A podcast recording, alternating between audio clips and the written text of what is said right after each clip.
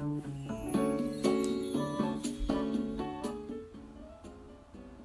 んにちは、甲斐まりえです。いつもありがとうございます。感謝しています。今日はですね、先日ある映画を見てきまして、そちらがもうものすごく良かったので、今面白い映画たくさんやってるんですけれども、もう優先的にこちら見に行ってくださいって言いたくなるぐらいですね、本当に素晴らしい映画だったので、シェアしたいと思います。2月19日金曜日に公開されたある人質生還までの398日という映画ですこちら制作国がですねデンマークスウェーデンノルウェーの合作になっておりまして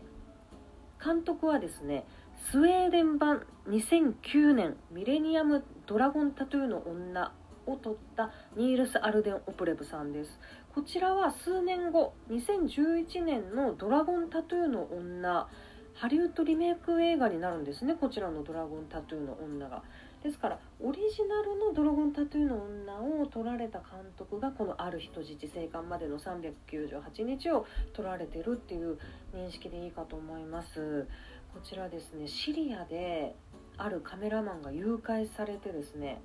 398日もの間ですねずっと家族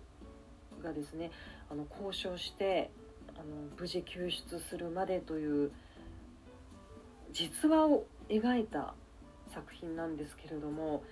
昔からね社会派の映画は結構好きでたくさん見てきたんですけれども久々にも辛かったですね。ただあの日本人の方でもですねやっぱり誘拐されてあの残念ながら救出まで至らなかったということがありますよね。ですから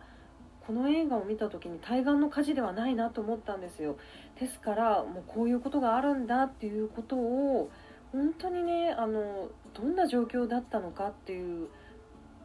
ことをね少しでもねなんかたくさんの方に知っていただきたいなっていう気持ちもあってですね本当にたくさんの方に見ていただきたいなっていうふうに思いました。ある人質生還までの398日こちらあの公式ホームページとかですねあの貼り付けておきますのでぜひチェックしてみてください。ということで今日も素晴らしい一日でしたね。それではまた座布団2枚。